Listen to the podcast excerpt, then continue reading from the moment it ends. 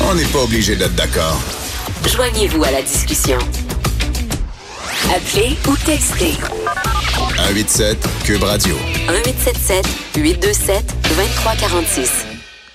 Le vérificateur général du Canada a publié un rapport, mais dévastateur sur la façon dont le Canada gère les demandes d'asile. Donc, des gens qui euh, clament, euh, veulent le statut de réfugié au Canada. Comment nous, comme pays, on gère ces demandes-là? Ben, très mal, nous dit le vérificateur général. Euh, on va en parler avec Stéphane Hadfield, qui est un avocat spécialisé en immigration et qui est souvent, souvent interviewé à Cube Radio. Bonjour, Maître Hadfield, comment allez-vous? Bonjour Sophie, va très bien, merci. Bon, ben écoutez, euh, vous, vous allez bien, moi je vais bien, mais le système de gestion des demandes d'asile, ça va pas bien. Parce que le vérificateur général nous dit que la façon dont c'est géré, c'est de façon inefficace, euh, qu'il y a, euh, et je vais donner des chiffres, il dit si le nombre de demandeurs d'asile se maintient à environ 50 000, dollars, euh, 50 000 par année, pardon, le délai d'attente pour obtenir une décision aura plus que doublé d'ici 2024. En ce moment, c'est deux ans d'attente. D'ici 2024, si on ne rétablit pas le tir, ça va prendre cinq ans.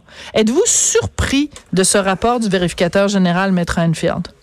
Mais pas du tout. Hein. Vous savez qu'on a souvent discuté ensemble. Je le mentionnais déjà depuis euh, depuis 2016-2017. Le gouvernement tardait à investir euh, dans les ressources humaines, à investir dans les ressources matérielles, tant au ministère qu'au tribunal de l'immigration. Ce qui fait que la situation d'aujourd'hui qui nous est divulguée par le vérificateur général, ben c'est un constat qu'on avait déjà fait les avocats et les avocates dans le milieu. Alors évidemment, le gouvernement a a posé certains gestes. On voit de, de, nouveaux visages au niveau de la commission de l'immigration. On voit de, nouveaux commissaires qui ont été embauchés. Je mhm. vois même d'anciens collègues, parce qu'à une époque, ah oui. également commissaire. Je vois d'anciens collègues qui, euh, qui reviennent pour des mandats de 90 jours, parce que bon, ce sont des gens qui étaient à la retraite et on les a sortis de la retraite, donc on leur donne des contrats de, de trois mois. D'accord. Ils ont le droit d'avoir deux, deux contrats par période d'année civile, donc par période de 12 mois.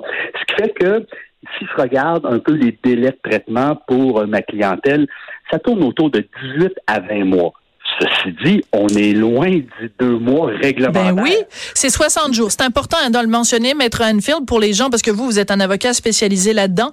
Mais pour monsieur et madame tout le monde, juste rappeler, mhm. normalement, selon la loi, au Canada, quelqu'un qui fait une demande d'asile, normalement, nous, on s'engage comme pays, on devrait lui donner une réponse formelle en dedans de 60 jours. Mais là, quand vous me parlez de 18 à 24 mois, c'est, c'est, on est loin du compte, là. Et, là, on ne parle même pas du délai pour avoir la décision. On parle du délai uniquement pour avoir son audience. Alors, le règlement prévoit des délais de 30, 45 et maximum 60 jours. Donc, en vertu du règlement sur l'immigration, le tribunal doit entendre obligatoirement une nouvelle demande d'asile dans un délai maximum de 60 jours. Le tribunal n'est même pas capable de respecter son propre règlement. Par la suite, il faut ajouter à ces délais de traitement, le vérificateur général parle d'environ deux ans, mais les délais d'attente au niveau des appels. Mais oui. Une personne qui se voit refuser sa demande d'asile, évidemment, a un droit d'appel. Donc, est-ce qu'on a investi dans euh, l'embauche de nouveaux commissaires à la section d'appel des réfugiés? Pas du tout. Par la suite, il y a la confédérale. Je voyais dans le, le, le, le projet de loi sur le budget, le gouvernement prévoit la, nomination de trois juges à la confédérale. Trois juges à la confédérale pour l'ensemble du Canada pour entendre Mais les demandes d'appel en matière d'immigration. C'est complètement ridicule les avocats de Justice Canada, qui sont la partie adverse dans les dossiers. Donc, le gouvernement, évidemment, tente, si vous voulez, de, de, de, de, colmater euh, une brèche avec euh, du ruban gommé. Là. J'aime bien votre euh, votre image. Je pense que tout le monde est capable de se faire euh, une image mentale de d'à quoi ça peut ressembler.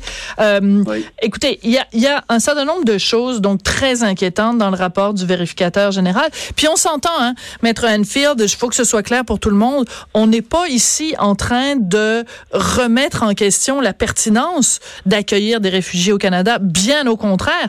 Mais c'est qu'on ne peut pas, comme pays, faire des promesses comme par exemple Justin Trudeau l'a fait avec son fameux tweet là où il disait ben, les portes sont ouvertes, venez-vous-en chez nous.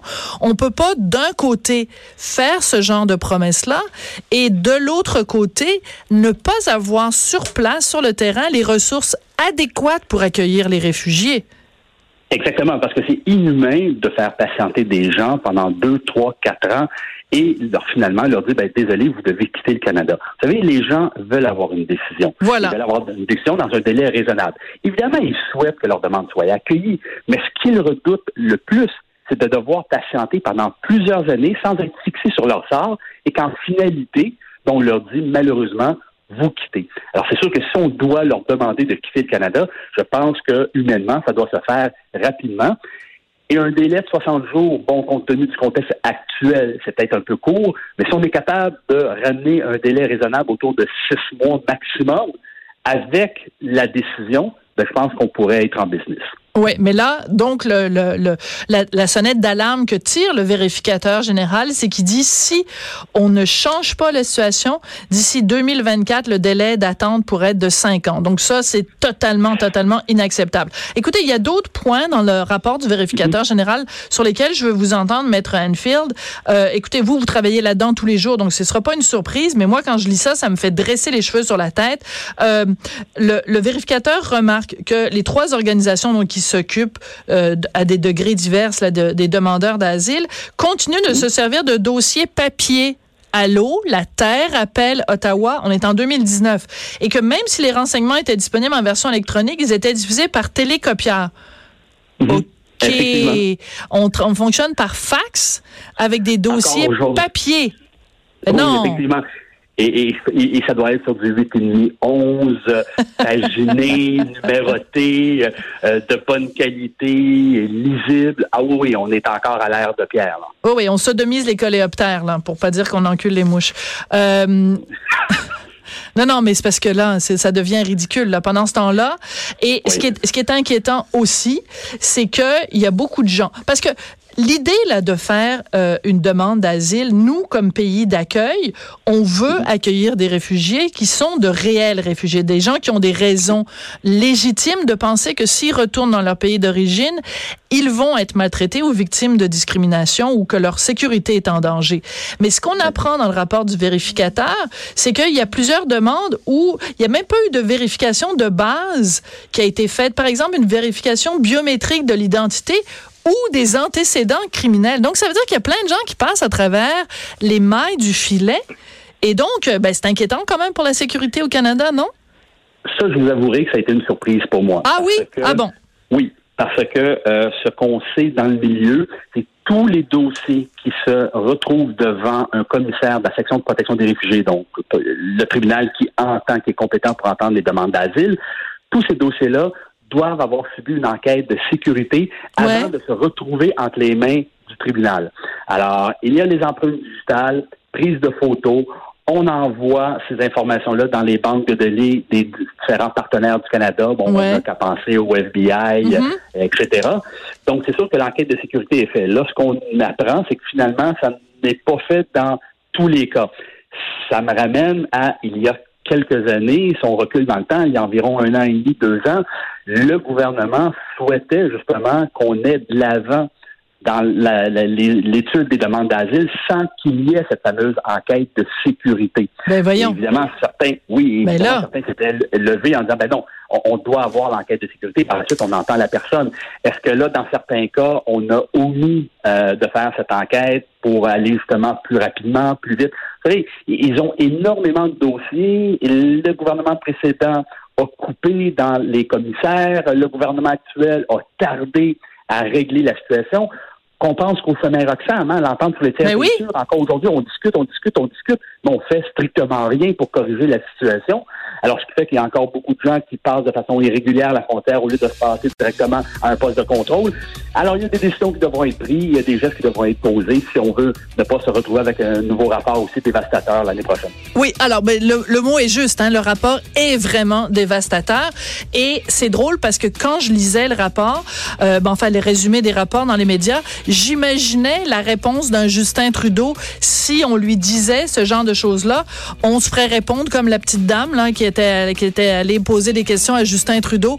Ah ben au Canada, euh, tu sais, euh, si on se pose ce genre de questions-là, on se fait traiter de xénophobe puis d'être contre l'immigration. Alors que nous, ce qu'on veut, c'est que les bonnes personnes qui sont réellement des réfugiés soient accueillies au Canada, mais qui soient accueillies de la bonne façon. Maître Enfield, c'est toujours un plaisir de vous parler. Merci beaucoup. Au plaisir. Stéphane Enfield, donc avocat en droit de l'immigration qui réagissait à ce rapport dévastateur du vérificateur général. Merci beaucoup. On se retrouve demain, 14 h.